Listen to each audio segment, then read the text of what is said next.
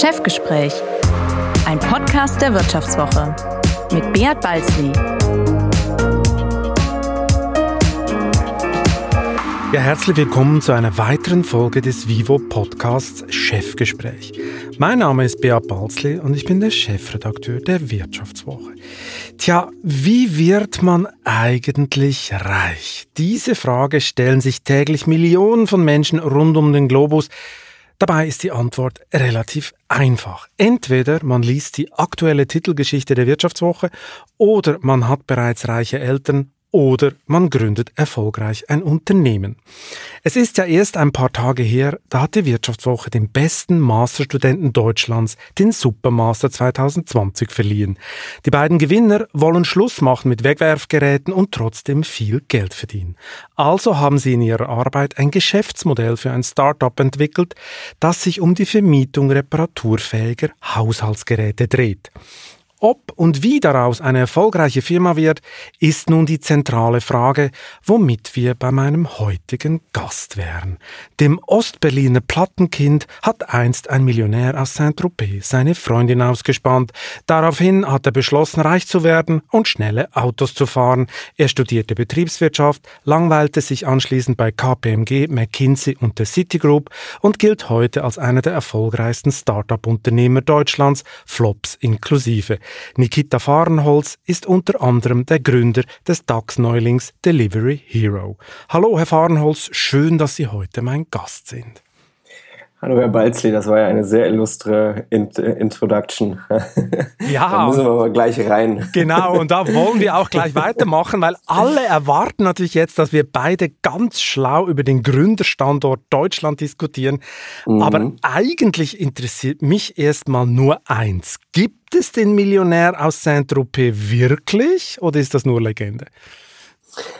Also, ähm, ich glaube, das war so ein bisschen journalistische ähm, ähm, ja, Übertreibung ja, von dem damaligen Kollegen, allerdings nicht bei der Wirtschaftswoche.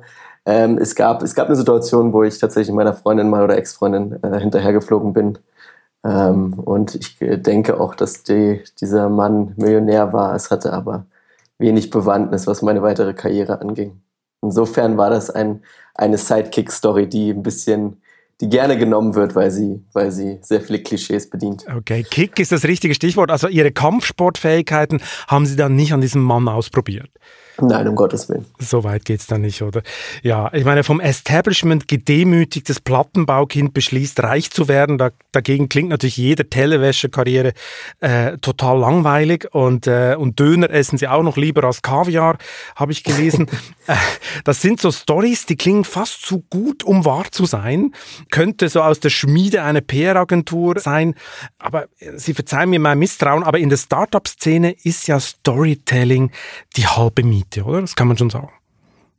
Äh, das ist durchaus so und ich glaube, das wird auch sehr gut in den USA praktiziert. Ich kann dazu sagen, als äh, äh, dass ich sehr lange überhaupt gar keine PR-Unterstützung hatte und äh, wenn überhaupt meine Firmen, aber wir als Gründer nicht. Insofern Uh, it's not made up. Ja, uh, das ist echt. Nikita Fahrenholz ist echt. genau, und ich würde aber behaupten, dass natürlich einige, einige Klischees gerne oft bedient werden und wenn man dann einmal den, das Wort Plattenbau in den Mund genommen hat, dann, dann wird das natürlich gerne, sage ich mal, äh, aus, aus, äh, ausgenutzt und äh, oft journalistisch verwendet. Ähm, ganz so schlimm ist es in der Platte auch nicht. Äh, und äh, meine Kindheit war durchaus auch sehr positiv. Man kann also auch in der Platte glücklich sein, das sei mal allen Wessis hier ja, erzählt, absolut. oder? Damit es mal klar ist. Ähm, was würden Sie sagen, wie viel heiße Luft steckt denn in all den hippen, diversen und digitalen Jung-CEOs und Founders in Ihrer Szene? Aber das ist schwer zu sagen, da darf man auch nicht über den Kamm scheren. Es gibt sehr, sehr viele gute Talente, die ähm, sehr hart arbeiten an den Erfolgen ihrer Firmen und es gibt auch sehr viele erfolgreiche Firmen. Ich glaube, es gibt sicherlich so ein Mythosbild vom Gründer, das, das sich vielleicht nicht immer bewahrheitet. Und es gibt ja sicherlich ähm, auch falsche Vorstellungen von, von dem Gründerbild, ja, dass man korrigieren muss, auch in der Presse. Ich glaube, man muss es aber sehr differenziert betrachten und sich genau die Branche angucken. Es gibt äh, sowohl positive als auch negative Beispiele. Dieser Podcast wird präsentiert von O2 Business. Mit den neuen O2 Business Unlimited Tarifen sollen sich Geschäftskunden keine Gedanken mehr machen, ob genug Sprach- oder Datenvolumen vorhanden ist. Sie sollen sich nur noch entscheiden, welche Anwendungen für sie wichtig sind. Mehr dazu unter o2business.de.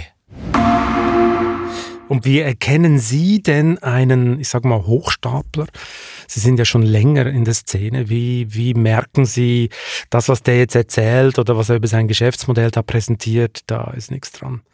Ach, ich glaube, das ist, ähm, ähm, also ich würde mal sagen, ich bin jetzt noch keinem richtigen Hochstapler begegnet. Also das, das ist ein äh, schöner Literaturbegriff äh, auch. Ähm, ich würde sagen, es gehört ein bisschen dazu zum Gründer äh, sein und auch zum CEO sein, dass man natürlich seine Story, seine Company verkauft. Ja, das ist äh, äh, das muss man tun in dem, äh, in, im Setting von einem Fundraise zum Beispiel oder auch in Gesprächen mit potenziellen Kunden. Das heißt, natürlich ähm, muss man äh, eine gesunde 20, 30 Prozent immer abziehen für sich, um, um sozusagen auf den Realwert des Umsatzes oder so zu kommen, ja, muss man jetzt ganz pauschal zu sagen.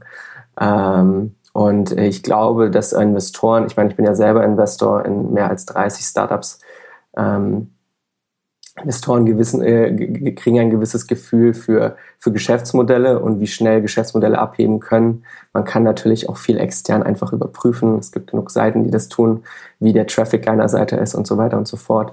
Und man kann natürlich auch einfach einen gesunden Menschenverstand benutzen und äh, äh, überlegen, ob es, äh, ob es Sinn macht, wenn ein Unternehmen sechs Monate alt ist äh, und dann schon Millionenbeträge an Umsatz haben will.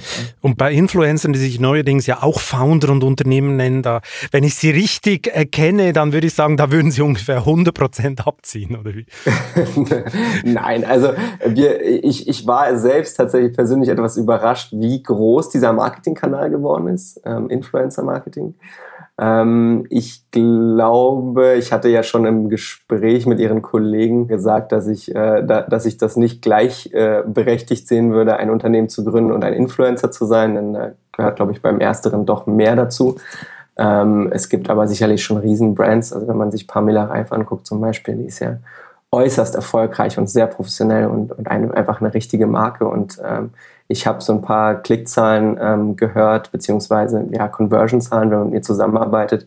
Und das ist einfach ein Garant für Erfolg, ja, und äh, oder für, für Umsätze für ein Unternehmen, wenn man mit ihnen kollaboriert, wo sich vielleicht sogar der ein oder andere TV-Sender hinten anstellen sollte. Ja. Absolut. Man staunt teilweise, zum Beispiel auch bei Bibi oder wie viele Shampoos sie inzwischen verkauft. Es ist echt unglaublich. Wahnsinn, absolut. Insofern, ähm, da gibt es schwarze Schafe, aber auch durchaus Superstars, Marketing-Superstars. Absolut. Jetzt gibt es ja so ein, es gibt so ein geflügeltes Wort in ihrer Szene, das heißt äh, Fake it till you make it. Äh, äh, das gilt angeblich als, als so legitime Methode. Ist es Klischee oder ist es ein bisschen wahr? Ähm, das ist teilweise schon gelebte Realität und ich würde es auch gar nicht negativ sehen. Also ähm, was, was, was man ja schon viel hat in, im Startup-Bereich ist sogenanntes Prototyping und MVPs. Das bedeutet, man testet einen sozusagen künstlichen ähm, Customer Acquisition Prozess oder einen künstlichen Verkaufsprozess oder was auch immer und schaut, wie die Kunden reagieren. Ja, ähm, und das ist natürlich ein Fake, aber man kriegt halt Realdaten und es ist ja so, dass bei bestimmten Technologieprodukten einfach sehr viel Aufwand benötigt wird, bevor man überhaupt das Produkt launchen kann, wie man so schön auf Englisch sagt. Und wenn man das vorher etwas testen kann, dann ist das durchaus legitim. Man muss nur dann irgendwann aufpassen, dass man trotzdem bei der Wahrheit bleibt und äh, Umsätze nicht verdreifacht in der PR. das haben Sie schon erlebt, oder wie? Das habe ich persönlich nicht erlebt, aber wir kennen ja alle die WeWork-Story und äh, äh, da, da gab es ja schon sehr illustre ähm, Investor-Präsentationen, die sich, glaube ich, nie beweitet haben. Ja, absolut. Ja, andere haben es sogar mit dieser Methode in den DAX geschafft und sind heute pleite, oder? Stichwort Wirecard. Oh ja. Fake it till you make it, das ist ja so, eine, das ist so ein Spirit, der ist irgendwie er ist ein bisschen jünger. Wenn ich so mit Urgesteinen des deutschen Mittelstands darüber rede, wie zum Beispiel Trigema-Chef Wolfgang Grupp, dann treibt das den komplett zum Wahnsinn, oder? Der sagt dann, ja, also mein, das geht gar nicht und Schulden und Verluste anhäufen und sich trotzdem als erfolgreicher Unternehmer feiern lassen, das kann ja wohl nicht wahr sein, hat er mir in meinem Podcast erzählt. Daraufhin haben wir ihn dann zu einem Streikgespräch mit Frank Thelen eingeladen und äh, ich kann Ihnen garantieren, da ging es ordentlich zur Sache. Funktioniert denn Unternehmertum heute tatsächlich anders als in einer Trigema-Zeit von damals oder doch nicht? Das ist eine Funktion von, von einigen Faktoren. Ähm, zum einen sind die Geschäftsmodelle, haben sich deutlich verändert. Ja? Das ist das eine. Zum anderen haben sich auch die Finanzierungsformen deutlich erweitert. Äh, wenn man sich einen klassischen Betrieb anschaut, der mit klassischen, sage ich mal, Kreditformen finanziert ist, dann, dann wird es, glaube ich, schwierig, Millionen von einer Bank zu bekommen, um in drei, vier Jahren erst Umsätze zu generieren oder Profitabilität zu generieren. Ja. Ähm, bei VC, Risikokapital, ähm, ist es aber so, dass genau das im Prinzip das Mittel zum Zweck ist. Bedeutet, das Unternehmen hat eine Vision, eine Technologieplattform zu bauen und erst bei einer bestimmten Scale, wie man dazu sagt, wird dieses Unternehmen profitabel. Da gibt es unzählig gute Beispiele für. Ja. Also wenn man sich Plattformen anguckt wie Snap zum Beispiel, .com oder auch vielleicht Twitter oder ähm, ähm, auch Delivery Hero, ja, ähm, sind das alles Beispiele für Firmen, die erstmal sehr viel Geld brauchen, um die Tech-Plattform zu bauen, um dann at Scale profitabel zu werden. Insofern ähm, gebe ich dem Trigema-Chef äh, muss ich da widersprechen, denn man muss das einfach differenziert je nach Geschäftsmodell betrachten. Hm. Aber so die Grundgesetze der Betriebswirtschaft, die sind doch nicht völlig außer Kraft gesetzt, oder? Weil die Phase hatten wir ja schon mal vor 20 Jahren am neuen Markt, haben alle gesagt, vergesst die alte BWL, Schulden sind super, Verluste sind toll und dann ist alles zusammengebrochen. Ich meine, irgendwann, irgendwann muss ja dann schon der Proof of the Pudding kommen. Also.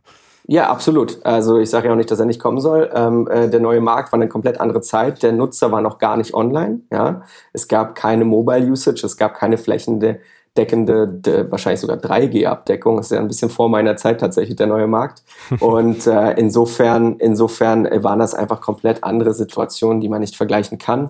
Heutzutage ist es aber so und da funktionieren auch die Gesetze der Betriebswirtschaft, dass dass, wenn man sich Facebook anguckt, äh, ich glaube, äh, genug Profitabilität da ist, ja. Und insofern äh, diese Firmen sehr gut auch arbeiten. Ich meine, in der Plattformökonomie strebst du ja eigentlich immer nach dem Monopol oder du bist irgendwann mausetot, oder? Ich meine, siehe Amazon, äh, wo jetzt alle schon darüber diskutieren, soll man die eigentlich zerschlagen? Ich meine, in Deutschland haben die mhm. schon 50 Prozent des Onlinehandels. Das ist eine unheimliche äh, Marke.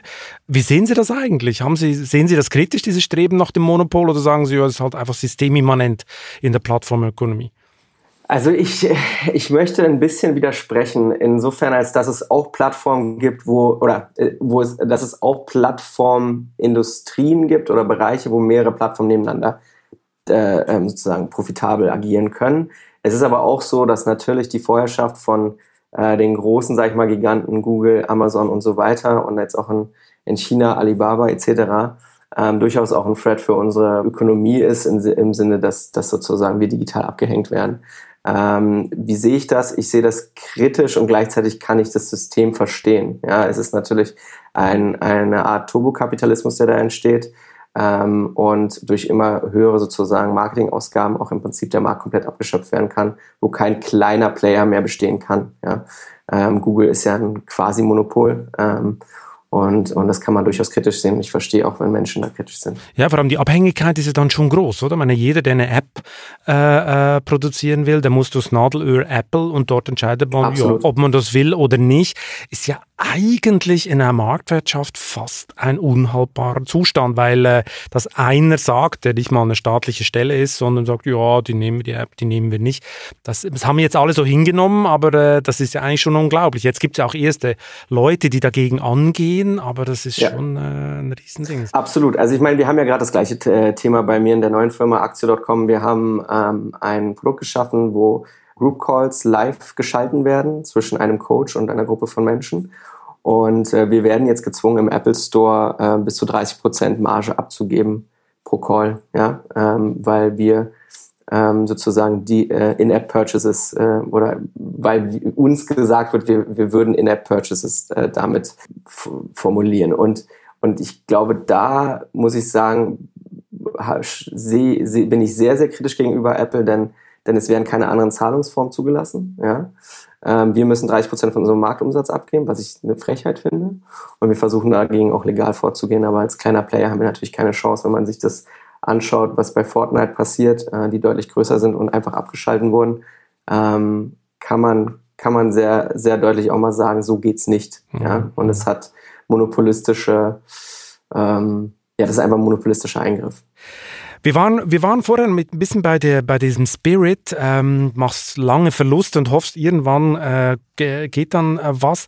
Können Sie denn die Kritik jetzt speziell an der Aufnahme von Delivery Hero in den DAX verstehen? Weil da kommt jetzt genau dieser Punkt, äh, das könne doch nicht sein, dass eine Firma, die weit weg davon sei, äh, Gewinn zu machen, in der höchsten Gewichtsklasse der Börse spielen dürfe. Das, das sei doch eine Verrohung der Sitten. Was, was halten Sie so Leuten entgegen? Ähm, also äh, zum einen, ich bin ja, ich bin ja nicht offiziell bei Delivery Hero angestellt, das heißt, ich kann das jetzt nur als äh, Aber Sie sind noch Aktionär. Mitinhaber, Mitinhaber, genau. als kleiner Aktionär und, und Marktbeobachter kommentieren. Ähm, und das ist um Gottes Willen keine offizielle Stellungnahme von Delivery Hero, das soll hier gesagt sein. Äh, ich ich, ich finde es spannend, dass Delivery Hero ähm, als komplett neue Art von auch Geschäftsmodell in den DAX gekommen ist. Und ich glaube, es wird sehr viel positive Energie auch in den DAX bringen. Ähm, ich glaube, der Börsenkurs gibt Delivery Hero recht. Äh, ich, ich sehe kaum Unternehmen, die ihren Umsatz verdoppeln äh, innerhalb von einem Jahr. Und das jetzt mehrfach, ich glaube zum siebten Mal, ähm, hatte Niklas Ösberg jetzt in einem Interview gesagt, hintereinander. Äh, das ist ein absoluter Wahnsinn, eine absolute Growth Story und wir sollten stolz sein auf dieses Unternehmen, dass wir das in Deutschland haben. Ähm, ich kenne natürlich das Geschäftsmodell von Delivery Hero sehr gut. Das ist eine absolute Cash-Cow. Ähm, ähm, denn, denn sobald man eine gewisse sozusagen Markt, Marktdominanz erreicht hat, ähm, ähm, generiert natürlich jede Bestellung und vor allem jede wiederholende Bestellung eines Kunden ähm, Gewinne fürs Unternehmen. Und ich glaube, Delivery Hero intern ist auch in schon, schon in vielen Ländern profitabel. Da gab es ja einige offizielle Statements. Äh, natürlich ist es auch so, dass der zeitliche Kontext etwas unglücklich ist. Ja, wir hatten jetzt eine Riesenpleite mit Wirecard. Ich bin selber persönlich betroffen, weil ich investiert war, auch nicht gering. In Wirecard. Ähm, Sie haben das geglaubt? In Wirecard. Sie haben die Wirecard-Story geglaubt? Ja, ich habe, ich habe opportunistisch getradet und äh, habe da aufs falsche Pferd gesetzt. Sie haben nicht Wirtschaftswoche sagen. gelesen, das, das merkt ich man. Ich habe Wirtschaftswoche nicht gelesen. Sehen ich muss Sie? das jetzt hier offen zugeben. Und das müssen Sie dürfen, das müssen Sie massiv ändern, weil wir haben so viele Titelgeschichten gemacht über das Kartenhaus Wirecard. Also hätten Sie uns gelesen, hätten Sie 0 Euro. Äh, Diesen Fauxpas müssen Sie mir jetzt verzeihen. Ich bin, ich bin New York Times Leser und irgendwie kam der Wirecard nicht so oft vor. Ja, sehen Sie, sehen Sie. Ja, Sie haben ja gesagt, Delivery Hero, äh, man müsste stolz sein auf dieses Unternehmen. Äh, ich habe mal geschrieben, der DAX, der sei so wie ein verblutender Dinosaurier, oder? Also zu analog, zu Old Economy, zu männlich. Äh, Sie glauben also, es bräuchte mehr so viel Firmen im, äh, in der obersten DAX-Klasse in Deutschland, oder? Ich glaube, es bräuchte einfach genau mehr, mehr digitale Firmen, die, die einfach die neue Ära einleiten. Ja? Also ähm, ähm, auch ein DAX sollte nicht statisch sein. Ähm, und äh, äh, ähm, ich, ich glaube, dass, dass, dass Delivery Hero einfach ein sehr guter Kandidat für den DAX war und äh, sich absolut super behaupten wird könnte mir vorstellen, dass die Marktkapitalisierung von Delivery Hero sich noch zwei, zwei drei wachen wird und äh, sich da einige sehr wundern werden. Ja. Aber das Geschäftsmodell ist doch ziemlich simpel und leicht kopierbar, oder nicht? Ähm, das kann man so sagen. Das, das, ist, das trifft ja oft auch in einigen, bei einigen Startups zu. Und nun ist die Frage, wie, wie weit fortgeschritten das Modell ist. Ich meine, wir hatten ja, als wir damals Liefer gegründet haben, auch nicht das Rad neu erfunden. Ja, ähm, wir haben ja relativ bold gesagt, dass ja, es gibt im Prinzip schon Pizza-Bestellungen online, nur keiner hat es dem Kunden erklärt. Ja, und was dann, glaube ich, äh, sehr gut war, und das ist auch ein Satz von, von Ben Horowitz, von Andreessen Horowitz, dem Fund, Timing war da alles. Ja, wir haben einfach zu einem Zeitpunkt, als die ersten größeren Migrationen sozusagen auf Mobile Internet kamen, diese Welle sind wir mitgegangen und, und äh, haben im Prinzip diesen Markt abgeschöpft in sehr vielen Ländern. Ähm, und, und sind dann einfach Player Nummer eins geworden in sehr vielen Ländern und dadurch einfach auch sehr erfolgreich. Wie sind Sie da eigentlich ganz genau auf die Idee gekommen damals? Haben Sie eines Tages einfach gedacht, ich habe keine Lust mehr, den Döner selber zu holen, ich will jetzt einen, einen Lieferservice gründen? Oder wie kam, was war die Initialzündung? Ja, also die, die Story ist ein bisschen anders. Äh, die Story ist so, dass äh, mein Mitgründer Markus Fuhrmann die Idee tatsächlich in China gesehen hat, äh, bei einem Konkurrenten und ähm, einen ähm, Lieferdienst gegründet hat, der Miam hieß und in Österreich saß. Und äh, diese, dieser Lieferdienst wurde sozusagen die, der erste Code von Delivery Hero. Und er kam mit dieser Idee zu einem Gründerteam, zu mir, zu anderen, zu Investoren und ähm, das fand ich sehr überzeugend. Das war für mich auch deswegen sympathisch, da die Idee einfach und gleichzeitig so genial war und für mich auch leicht nachvollziehbar. Ich bin ja kein Digital Boy oder Native Digital Boy. Ich kam ja eigentlich klassisch aus der Unternehmensberatung und hätte wahrscheinlich auch eine klassische Karriere gemacht, wenn ich diesen Schritt nicht gegangen wäre. Und für mich war das damals ein sehr dankbares Geschäftsmodell, das ich schnell verstehen konnte und wo ich schnell operativ tätig werden konnte. Ja. Ähm, auch, auch Reisebuchungen, auch Booking.com sind einfache Geschäftsmodelle, die, die, die tatsächlich aber at Scale eigentlich sehr defensible sind und man zumindest sehr viel Zeit und Marketinggeld brauchen brauchen würde, um, um da sozusagen weiteren Konkurrenten zu bauen. Warum sind Sie dann 2014 eigentlich ausgestiegen aus der operativen Leitung? Ähm, weil ich tatsächlich ähm, ein bisschen genug hatte. Also ich äh, ähm, hatte. Sie hatten Burnout. Damals, nein, ich habe so schlimm Burnout. Nicht. Ich habe ja, ich hab ja direkt parallel ein zweites Unternehmen gegründet. Also das hätte ich, glaube ich, mit dem Burnout nicht gemacht. Ähm, ich ähm, hatte das, ähm, ich hatte eine sehr große Verantwortung bei Delivery Hero, war weltweit unterwegs und habe die Märkte ähm, außerhalb von UK und Deutschland aufgebaut. Das war auch ein sehr spannender Job, aber ich habe ja quasi von Anfang an dieses Unternehmen mit aufgebaut und war dann hatte genug und ich war auch an einem Punkt, wo ich sehr viel Energie noch hatte und sehr viel Know-how, sehr viel Netzwerk und äh, wollte es quasi selber nochmal ausprobieren ähm, und habe dann meine zweite Firma gegründet. Haben Sie sie irgendwann bereut, dass Sie ausgestiegen sind? Ähm, nein, also Bottomline nein. Ich glaube, rational betrachtet ähm, hätte ich wahrscheinlich mehr Geld verdient, wäre ich bei Delivery Hero geblieben, ja, weil natürlich ähm, ich hatte mein erstes Aktienpaket gewestet und ich hätte wahrscheinlich ein zweites Aktienpaket bekommen, wäre ich weitere vier Jahre geblieben. Ähm, insofern äh, ähm, wäre das sozusagen aus rein finanzieller Sicht kann man das bereuen. Andererseits habe ich extrem viel gelernt in meiner zweiten Firma und wäre jetzt nicht da, wo ich stehe, jetzt stehe mit mehreren Firmen, die ich gegründet habe und die auch sehr gut laufen. Insofern, nein, kein, kein Bereuen. Sie haben vorher das Timing angesprochen äh, für diese Delivery Hero Geschichte, äh, wo alles so langsam auf Mobile ging. Wäre Ihre Story heute nochmal so möglich oder kommt so eine Chance nicht mehr wieder? Also die, die ähnliche Story ist heute nicht mehr machbar, oder? Nein, die ist nicht mehr machbar. Es gibt einfach bestimmte perfekte Zeitpunkte für ein Geschäftsmodell. Ja, also so wie man heute auch kaum noch ein zweites Booking.com bauen könnte mit dem exakt gleichen Businessmodell, kann man auch kein zweites Delivery Hero mehr bauen. Also man könnte es bauen, aber man würde wahrscheinlich sehr viel Geld verbrennen und am Ende äh, äh, gäbe es sehr viele langgezogene Gesichter. Es gibt sicherlich neue Modelle, die, an denen man sich jetzt versucht. Äh, Beispiel Gorillas in Berlin oder Volt ähm, ist ein äh, Anbieter aus Nordics, die äh, im Prinzip mit Fahrradkurieren versuchen, so eine Art hyperlokalen Lieferdienst zu bauen, der innerhalb von wenigen Minuten äh, funktioniert für alle möglichen Produkte. Also in die Richtung dreht gerade so ein bisschen der Markt und es könnte sein, dass da einige neue erfolgreiche Player entstehen. Dazu muss man aber auch sagen, dass Delivery Hero natürlich extrem hohes Daten-Know-how hat und natürlich ganz genau äh, ähm, oder ähnliche Player im Prinzip bauen kann. Ja? Ähm, einfach dadurch, dass sie, dass sie äh, über Hunderttausende äh, von, von Lieferdiensten haben und ganz genau wissen, wie das Routing funktioniert. Insofern ähm, ist auch das schwierig. Am Schluss braucht man doch all diese Leute, die diese Sachen noch liefern, oder? Also irgendwie liefern alle nur noch. Ich meine, woher kommen die Leute überhaupt? Meine Na, man muss hier, man muss hier, glaube ich, ganz genau unterscheiden. Also es gibt einmal das Modell, äh, dass man ein Marktplatz ist, äh, der Lieferdienste anschließt und bei diesen Lieferdiensten arbeiten auch Lieferfahrer. Ja, und man macht im Prinzip äh, eine Sache, man, man schickt Bestellung an diesen Lieferdienst und der Lieferdienst liefert diese Bestellung aus. So ist man als Modell sehr asset-light und kostenseitig auch, auch nicht so betroffen. Dann gibt es das Modell, und das sind äh, zum, zum einen zum Beispiel Fedora auch gewesen. Es sind Themen, wo, wo man selber Lieferfahrer anstellt und im Prinzip auch die ganze Logistik übernimmt. Äh, und das sind deutlich kompliziertere Modelle mit, äh, ich meine, und das, da muss ich jetzt aber gessen, weil ich äh, zu dem Zeitpunkt nicht mehr mit der Delivery Hero war, ich meine wahrscheinlich mit geringeren Margen. Ja? Insofern ähm, muss man hier, glaube ich, unterscheiden. Sie haben vorher das Timing angesprochen. Äh, ist es auch ein Punkt, wo man gründet? Macht es Deutschland einem schwieriger, so eine Erfolgsstory äh, hochzuziehen, als zum Beispiel, wie das Klischee sagt, in den USA?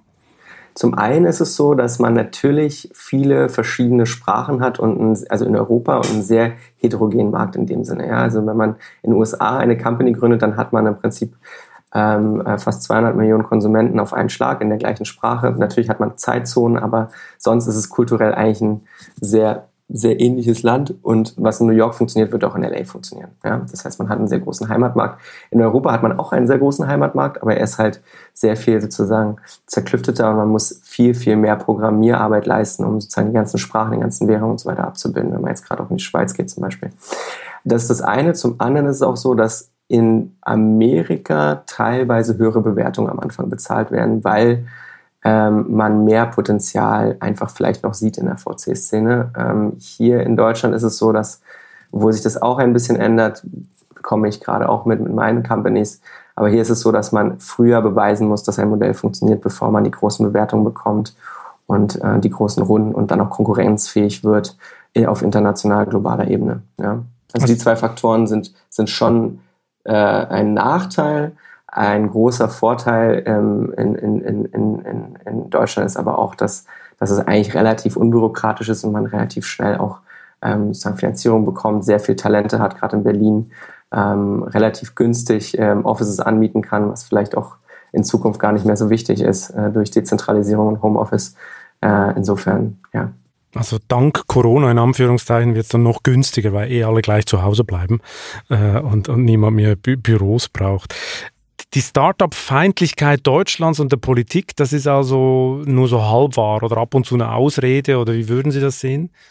Ich wundere mich tatsächlich oft über diese Diskussion, denn ich habe als Gründer Deutschland als sehr ähm, fast effizient wahrgenommen. Ja, also ähm, äh, es gibt äh, die GmbH ist ein sehr äh, äh ein sehr verlässliches Rechts äh, sozusagen ähm, äh, eine Rechtsform. Ähm, es gibt, ähm, alles ist eigentlich dekliniert. Äh, man, man, man kann schnell gründen. Es gibt genug Infrastruktur. Das Internet ist etwas langsamer als im Ausland. Ja, gut, das wissen wir nun alle, ähm, aber auch wir schaffen es jetzt vielleicht in die 5G-Zeit. Insofern wundere ich mich oft, wenn Deutschland so negativ dargestellt wird für Gründer, denn ich habe das persönlich so nicht wahrgenommen. Okay, also vielleicht doch ab und zu eine Ausrede. Äh, mal zum Beispiel bei der die steuerliche Begünstigung der Mitarbeiterbeteiligung ist ja so ein, so ein äh, klingt nach einem Detail, aber ist ein zentraler Punkt. Selbst da bewegt sich ja die Politik derzeit, wie man Absolut. sieht, oder? Also Absolut. Es gibt auch eine sehr große ähm, ähm, Bereitschaft in der Politik mit Gründern zu sprechen, zuzuhören. Es glaube, es gibt mittlerweile auch einen ex digitalen Expertenrat, wo genau über solche Themen gesprochen wird. Und ich habe die Politik eigentlich da immer als sehr, sehr offen erlebt. Ähm, und, und, das ist ja auch richtig, denn, denn ja, die Zukunft wird nun mal digital sein. Und, und wenn man sich da verschließt gegenüber den Machern, äh, dann, dann dann macht man ja offensichtlich politisch und wirtschaftlich was falsch. Was mich aber erstaunt ist, meine Geld ist ja hierzulande mehr als genug vorhanden und trotzdem braucht es den, den deutschen Staat, der jetzt einen Zukunftsfonds auf die Beine äh, stellt, um da mehr Investitionen reinzukriegen. Ist doch irgendwie ein bisschen absurd, dass der Staat dafür sorgen muss, dass die Marktwirtschaft äh, Startups äh, hervorbringt, oder nicht? Ja gut, es ist natürlich auch ein bisschen Folge der, der, der äh, wie, wie sozusagen Fonds geregelt sind. Ich bin jetzt kein Experte, aber ich meine, dass Fonds in den USA einfach deutlich mehr an, an Geld rankommen, einfach durch die, die Art, wie dort auch Rentenversicherung etc. betrieben wird. Ähm, das ist in Deutschland oder Europa ein bisschen limitierter. Insofern braucht es bei uns etwas andere Mittel und man könnte überlegen, ob man nicht auch hier äh, ähm, Privatwirtschaftler hier denken würde.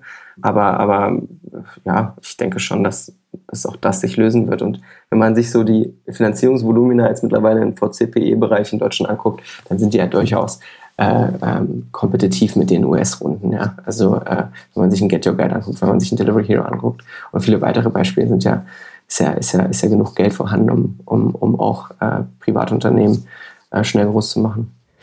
Was muss man denn eigentlich persönlich unbedingt mitbringen, um ein erfolgreicher Gründer zu werden? Also so ein Kicker und eine Sitzbanane reichen ja nicht aus, oder? Also was muss ich eigentlich... und eine Sitzbanane, sehr gut. Was muss ich, was muss ich persönlich mitbringen? Also was für eine, für eine äh, Psychostruktur muss ich haben, dass ich als Gründer erfolgreich bin? Was würden Sie sagen?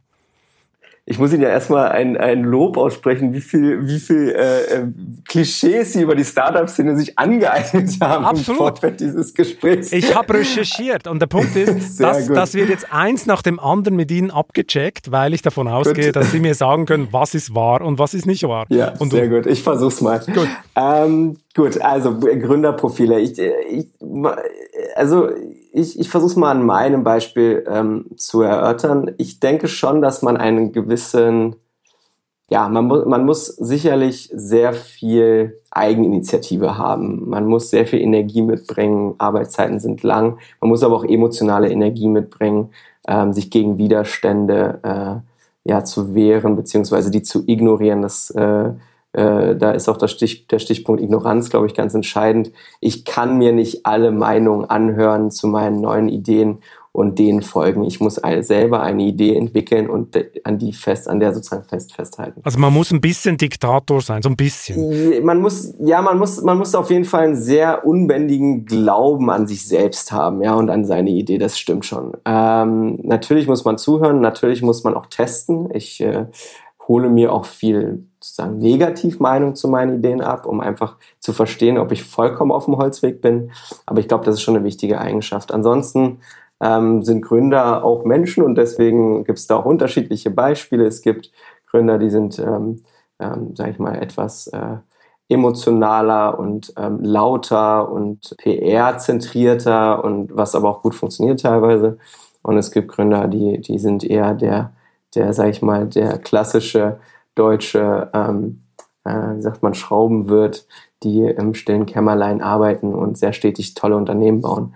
Was man, denke ich, auch mitbringen sollte, ist ähm, eine, also man sollte auf jeden Fall kein Perfektionist sein, glaube ich. Ich glaube, Perfektionisten haben es schwer als CEOs, denn, denn was ich auch erlebe in meinem Gründeralltag, ich bin nie hundertprozentig, kann nie hundertprozentig auf etwas vorbereitet sein, ja. Bedeutet, ähm, ich, ich habe ich hab irgendwie zehn Meetings back-to-back -back von Anfang an, habe keinen äh, DAX-Struktur oder, oder besonders äh, äh, große Management-Struktur, die mir hilft. Ja? Das heißt, ich muss sehr viel selbst machen und bin nie perfekt auf vorbereitet. Und ich glaube, so eine Flexibilität, was Themen angeht, was Gesprächspartner angeht, ähm, ähm, ist sicherlich auch von Vorteil. Äh, natürlich muss man schlau sein, äh, sich schnell in Sachen reindenken können. Ähm, und man muss frustrationsresistent sein bis zu einem gewissen Grad, Absolut. oder? Also Absolut. was war eigentlich so Ihr erster äh, harter Rückschlag, wo sie, äh, wo sie sich dachten, boah, muss das jetzt sein? Äh, also macht es jetzt noch Sinn, hier weiterzumachen? Können Sie sich daran noch erinnern? Äh, also es gibt sicherlich einige Beispiele. Ähm, wir hatten ähm, bei Delivery Hero natürlich am Anfang war es gar nicht so einfach für uns zu raisen, denn das Modell war gut bekannt, aber es war jetzt noch nicht so, sag ich mal, geshoppt, äh, wie wie es heute ist. Ähm, das heißt, einfach im Fundraise muss man hatte ich oft Momente, wo, wo einfach Absagen kommen und äh, sehr schlaue Menschen von VC-Fonds einem sagen, warum das alles nicht funktionieren würde und ein kompletter Humbug ist. Ja, also äh, das sind Momente, wo man dann quasi die Krone richten muss und weitergeht ähm, oder vielleicht auch einfach dann nicht genau zuhört, um einfach sein, sagen, seine sein Glauben da nicht zu verlieren. Ich glaube, das ist äh, durchaus emotional auch belastend. Ähm, wir hatten viele Legal-Themen, die, die anstrengend waren äh, von Wettbewerbern. Ähm, Fass will ich jetzt nicht aufmachen, aber Lieferheld hatte am Anfang sehr viel einfach Stress mit, mit einem Konkurrenten in Deutschland. Das haben wir dann irgendwann zum Glück beigelegt. Äh, das war sicherlich sehr defokussierend für mich als Gründer, weil ich mich natürlich um andere Themen kümmern wollte. Also das sind so Themen. Dann, dann natürlich auch einfach geschäftsmodellbezogen. Ich hatte in meiner zweiten Firma Booker Tiger den Punkt, ähm, wo ich nicht mehr selbst an das Freelancer-Modell unserer Putzkräfte geglaubt habe. Also vielleicht ganz kurz, Booker Tiger ist eine Plattform gewesen, ist mittlerweile verkauft die Firma, die ähm, Putzkräfte an Privathaushalte vermittelt hat. Und äh, ich habe irgendwann den Moment gehabt, dass ich fest, also äh, festzustellen, dass äh, ich, dass unsere Putzkräfte ähm, oder die, die Unit Economics unserer Putzkräfte nicht, nicht positiv sind und somit wir eigentlich Geld verbrennen ja, mit jedem neuen Kunden. Und, und an solchen, in solchen Momenten muss man halt eine Art Pivot machen. Man muss überlegen, okay, wie funktioniert es anders? Wo ist vielleicht wirklich der Markt? Ähm, den haben wir dann auch gefunden bei B2B-Kunden und einer Festanstellung unserer Reinigungskräfte, beziehungsweise der Vernetzung von Reinigungsfirmen mit diesen, äh, diesen Kunden. Aber es sind Momente, wo man, wo man sehr auch sehr ehrlich mit sich selbst sein sollte. Ja, also ähm, und dann, dann doch zuhören bei Kritikern. Ja, ja, man auch sie äh, auch einfach ja genau und vor allem auch sehr analytisch arbeiten. Ja, also ich ähm, bin ja am Anfang einer, eines Unternehmens, kann ich ja nur bedingt analytisch sein. Ich muss ja sehr hypothesengetrieben arbeiten. Ja. Ich, nicht, ich habe eine Idee, ich habe eine Vision und ich teste sie am Markt und dann kriege ich vielleicht ein paar Daten, aber es ist statistisch alles nicht relevant. Aber irgendwann muss man halt in den Datenraum gehen und zum Glück kann ja digitale Modelle sehr viel Daten liefern und sich ganz genau angucken, ob ein Modell funktioniert oder nicht. Und wenn es nicht funktioniert, darf man nicht in die Falle geraten und sozusagen weiter äh, ja, Geld zu verbrennen. Einfach nicht dran festhalten 20 Jahre lang, sondern auch loslassen können. Korrekt. Korrekt. Der letzte Irrtum, wenn ich richtig informiert war, der liegt ja gar nicht lange zurück. Sie wollten mit Ihrer Firma Fahrengold Luxus Carports für rund 100.000 Euro verkaufen. Die wollte aber keiner. Sind Sie zum Opfer Ihrer eigenen Woher ist Blase eigentlich geworden? dieses Statement gekommen? Das habe ich mich schon bei der Introduction gefragt. Äh, Fahrengold geht's prächtig und läuft richtig gut. Aber Ähm, der wir Luxus können ja Carport, aber der Luxus Carport für 100.000 Euro, der läuft doch nicht so gut. Das haben Sie Also- sogar bei meiner Konkurrenz erzählt. Ja, das, da, da, da habe ich auch einen Kommentar dann abgelassen dazu. Äh, ich, äh, was ich gesagt habe, ist, dass 100.000 Euro zu viel ist für die Garage. Und unsere Kunden einen Preis von eher 40 bis 50 bis 60.000 Euro äh, antizipiert haben. Und wir haben dann daran gearbeitet äh, und, ähm, ja, und äh, bieten jetzt das FG1, wie wir es nennen, für äh, ich glaube, netto startet der Preis gerade bei 39.000 Euro und mit einer etwas besseren Ausstattung sind wir so bei ca. 49.000 Euro. Und ist ein Preis, der im Markt akzeptiert wird. Wir liefern Garagen aus. Wir haben ein wundervolles zweites Produkt gelauncht, das eine sehr hohe Aufmerksamkeit schon generiert hat, das Carpet, ähm, was eine sehr smarte IoT-Lösung ist, um, um Autos in Tiefgaragen äh, abzustellen, beziehungsweise in auch eigenen Garagen, äh, wo man sehr viel Security-Features hat und, und auch Präsentationsfeatures. Insofern, ähm, Fahrengolds geht es prächtig. Wir haben Angebote im Wert von mehreren Millionen Grad draußen mit mehr, vielen Kunden und äh, das ist eine super Firma. Aber die Luxusversion, die kam die aus der Idee raus, dass Sie selber gerne schnelle, teure Au- Autos fahren und sich dachten, die Idee finden auch andere gut? Oder wie kamen Sie auf die Idee? Nein, also die, äh, ich, ich glaube, das Wort Luxus ist an der Stelle auch ein bisschen falsch. Ähm, was die Idee war ganz einfach. Ich habe mir den Markt angeschaut und gesehen, dass einfach sehr viel schöne ähm, Häuser gebaut werden, auch Fertighäuser. Ähm, allerdings ähm, die Garagen daneben immer ein bisschen, bisschen traurig aussehen. Ja? Also Für die reicht das Geld einfach nicht mehr. Dann ist das das Geld. weiß ich nicht. Ich, ich glaube schon, dass das Geld auch reichen könnte für eine etwas bessere äh, Betongarage. Ja? Ähm, ähm, nur leider sehen die trotzdem alle nicht gut aus. Und äh, unser Ansatz war dann zu sagen, lasst uns doch Produkte bauen für Geschäftskunden und auch für Privatkunden, ähm, die, die etwas, äh, die sozusagen höheren Designanspruch haben und höheren Anspruch auch an IoT, an Sicherheit. Ähm, und ich glaube, das ist uns wunderbar gelungen. Ähm, und ja, äh, wie gesagt, äh, eigentlich äh, bin ich sehr zufrieden mit dem Verlauf der Firma. Das ist ja tatsächlich wirklich ein ganz kleines Startup, was äh, auch bis jetzt nur durch mich finanziert ist. Eventuell kriegen wir bald einen äh, ja, großen, großen Invest. Ähm, und äh, genau. Und insofern ist das alles Schritt für Schritt und äh, eher so der Schraubenwirt, ja. Ähm, sehr viel, sehr viel Arbeit an tatsächlichem Material und kein digitales Produkt. Es macht mir extrem viel Spaß. Ähm, ich habe ein wunderbares Team, das da auch sehr gut funktioniert. Das heißt, Sie kriegen ein großes Invest. Sie wollten mir jetzt eigentlich gleich mit, gerade mitteilen, dass Sie einen tollen neuen Investor kriegen oder dass Sie mit jemandem zusammengehen Nein, oder was muss ich mir gibt, Es vorstellen? gibt aber mittlerweile viel, viel, viele Gespräche und Anfragen, ob, ob man da nicht, äh, ob man, ob man die Firma nicht etwas größer denkt und äh, externes Kapital aufnimmt. Und wir sind gerade in Gesprächen, ja. Und das werden Sie tun? Äh, das werde ich sicherlich tun, ja. Ähm, es kommt ein bisschen auf den Investor an. Wir haben aber sehr gute, gerade sehr gute Kandidaten, äh, die mit uns sprechen. Und äh, wenn das alles passt und die Vision sozusagen, wir die gleiche Vision von dem Unternehmen haben, dann wird Fahrengold finanziert werden und durchaus größer, als man vielleicht vermutet hat. Und das sind dann Investoren aus dem VC-Bereich oder sind das Investoren aus einer ganz, vielleicht sogar aus der Branche, Immobilienbranche oder einer anderen Branche? Was muss ich mir da vorstellen? Das sind Investoren aus der Immobilien- und aus der Automobilbranche, genau. Gut. In, ein weiteres Ergebnis meiner Recherche besagt, äh, dass Sie sich einen 200 Euro pro Stunde Coach leisten. Ist das noch so? Und was erzählen Sie ihm?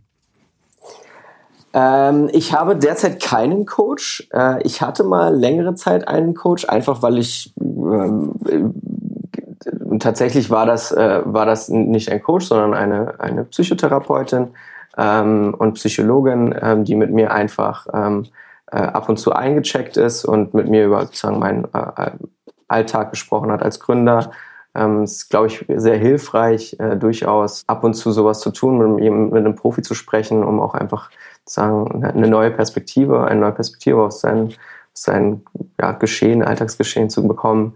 Ähm, ich habe das nicht getan, weil ich irgendeine Condition habe oder so, sondern einfach aus sozusagen ja, mit dem, mit dem Gedanken, einfach da Support zu bekommen. Ich habe ja doch einen recht stressigen Alltag und ich kann das auch jedem nur empfehlen, das ab und zu zu tun. Ich hatte das in der Regelmäßigkeit von allen vier Wochen, äh, allen vier Wochen getan. Insofern war es, ähm, ja, ist aber mittlerweile nicht der Fall. Ich baue aber da gerade an einer Plattform, ähm, die sich genau diesem Thema widmet. Also Aktio.com ähm, ist ja gerade in Beta, ähm, kann man sich gerne runterladen, ist auch sehr kostengünstig derzeit. Äh, bei Axio.com verbinden wir alle möglichen Arten von Coaches mit, mit äh, Gruppen von Leuten und der Trick ist, dass ähm, bei Axio der Kunde angerufen wird. Also man muss quasi nur abheben und ist dann in einer Live-Schalte ähm, und, und kann dann zusammen meditieren oder, oder Sport machen oder auch andere Dinge tun. Äh, ja. Die Inspiration kam aus Ihrem eigenen Coaching-Erfahrung oder kam das wo ganz anders her?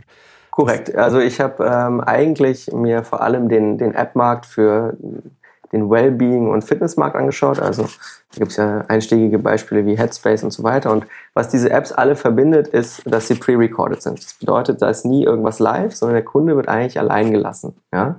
Ähm, und der Kunde muss auch selbst entscheiden, wann er diese App benutzt. Das, wir werden ja alle mittlerweile von Push-Notifications hier und äh, hoch und runter sozusagen äh, befeuert. Und, und was ich mir überlegt hatte damals war, eine App zu bauen, die sozusagen den Trigger in den Vordergrund stellt. Und der größte Trigger für mich ist natürlich, wenn man sich mit jemandem trifft, also einer Expert Authority oder einem Coach und, und wenn man absagt, sozusagen man auch sozusagen jemand anderem oder wenn man nicht kommen kann und auch jemand anderem absagen muss und somit sozusagen auch äh, eine gewisse Verbindlichkeit entsteht. Ähm, und, und die zweite sozusagen die weitere Schleife davon wäre, dass ein Coach einen anruft, ja, dass man sozusagen eigentlich nur noch abheben muss. Und dieser Trigger ist sehr stark, dieser Anrufer. Das heißt, es ist keine Push-Notification, sondern ruft dann halt eine sich reale Person an und man hat eine gewisse Verbindlichkeit auch gegenüber der Gruppe, mit der man da trainiert oder meditiert oder was auch immer lernt. Ja, und das ist Aktion. Coaching ist ja wirklich ein, ein Thema, äh, das die Leute unheimlich interessiert. Ich kann nur aus eigener Erfahrung sagen, äh, in unseren Online-Traffic-Rankings, äh, wenn wir Coaching-Themen auf der Seite haben, sind die fast immer auf Platz eins. Äh, allerdings ist in der Branche äh, auch viel, äh, ähm, sagen wir es mal, äh, viel durchwachsene Qualität unterwegs teilweise sehr viel Scharlatane, das muss man leider auch sagen. Die Frage ist, wie machen Sie denn das besser? Das, das ist witzig, dass Sie das gerade gesagt haben, weil ich glaube, ich habe das selber äh, vorgestern gesagt, dass ich viele Scharlatane sehe in dem Bereich. Also was wir tun, wir sind, wir sind eine sozusagen eine curated Plattform, eine kuratierte, wir haben kuratierte Inhalte, wir haben kuratierte Coaches, das wir, wir suchen ganz genau die Coaches aus und wir testen die, wir machen sozusagen Reference-Checks auf unsere Coaches. Ähm, wir haben verschiedene Bereiche, die wir abdecken. Es gibt einmal einen Bereich Move, also wo es ähm, so um Fitness, Yoga und so weiter geht. Es gibt einen Bereich viel, da geht es mehr so um, um, um, Themen wie Meditation und so, und so weiter. Und es wird einen neuen Bereich geben, Grow, da wird es um klassisches Coaching gehen tatsächlich. Und, und hier muss man einfach nur ganz, ganz genau aussehen. Wir haben ähm, im, Team, im Team jemanden, der sich nur darum kümmert und haben bis jetzt sehr positives Kundenfeedback da sind wir gespannt, wie das rauskommt. Wir kommen so ein bisschen zum Schluss und äh, eine Frage drängt sich für mich auf. Sie sind jetzt Mitte 30. Sie sind erfolgreich, sie sind vermögend. Für Rosenzüchten und Golfspielen scheinen sie mir nicht der Typ zu sein. Das passt irgendwie nicht. Ja, was soll denn da noch kommen in Ihrem Leben? Gibt es einen Plan? Herr Beisli, Sie würden sich wundern, ich besitze einen Garten und bin sehr gerne am Gärtnern. Ernsthaft? Sie züchten ja, Rosen? Ja. Ich züchte keine Rosen. Sie züchten keine Rosen, aber können auch kommen. Sie, Sie, würden, Sie, würden sich, äh, Sie würden sich wundern, wenn Sie an meinem Garten vorbeifahren würden, stehe ich da ab und zu mit einer mit, äh, mit, mit dem Spaten oder mit dem Rasenmäher. Insofern. Okay, ähm, ich nehme Sie beim Wort. Wir kommen irgendwann vorbei. Aber Golf, spiel, Golf spielen tun Sie nicht. Nein, Golf spielen tue ich nicht. Das habe ich Gut. einmal versucht und nicht verstanden. Das war nichts für mich.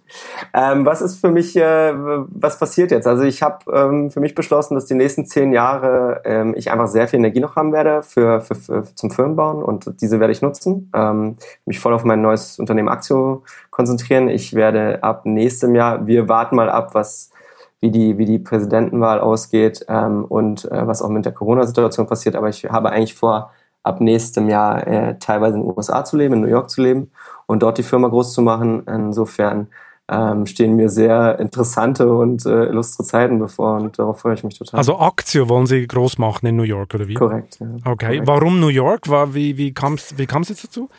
Das ist der kürzeste sozusagen Punkt nach Europa. Ähm, ist ganz pragmatisch gedacht äh, und äh, hat eine sehr tolle Startup-Szene. Ich habe äh, teilweise Investoren schon aus New York, also ich habe ein bisschen Infrastruktur dort, ähm, habe auch schon gescoutet äh, dieses Jahr, äh, zu Anfang dieses Jahres. Ähm, und, und genau. Und deswegen macht das für mich logistisch einfach sehr viel Sinn. Und aus New York den amerikanischen Markt zu bedienen, macht sicherlich auch Sinn. Gibt es eine Firma, die Sie unbedingt noch gründen wollen? Äh, was sie noch vorhaben, aber es bis jetzt noch nicht geklappt hat oder sie vielleicht zu wenig Geld dafür äh, äh organisieren konnten. Gibt es noch einen Traum, den Sie gründen wollten? Ich, ich habe gerade ein interessantes Investment, das ich, das ich toll finde ähm, und wo ich so ein bisschen mitgeholfen habe am Anfang. Das heißt TipTap. Ähm, wir, da geht es darum, digitales Trinkgeld durchzusetzen, vor allem für Servicekräfte, die ein bisschen im Hintergrund arbeiten, also Pflegekräfte, äh, Krankenhausschwestern, Leute an der äh, Supermarktkasse, Kellner, Köche und so weiter. Also Trinkgeld und, für äh, Helden.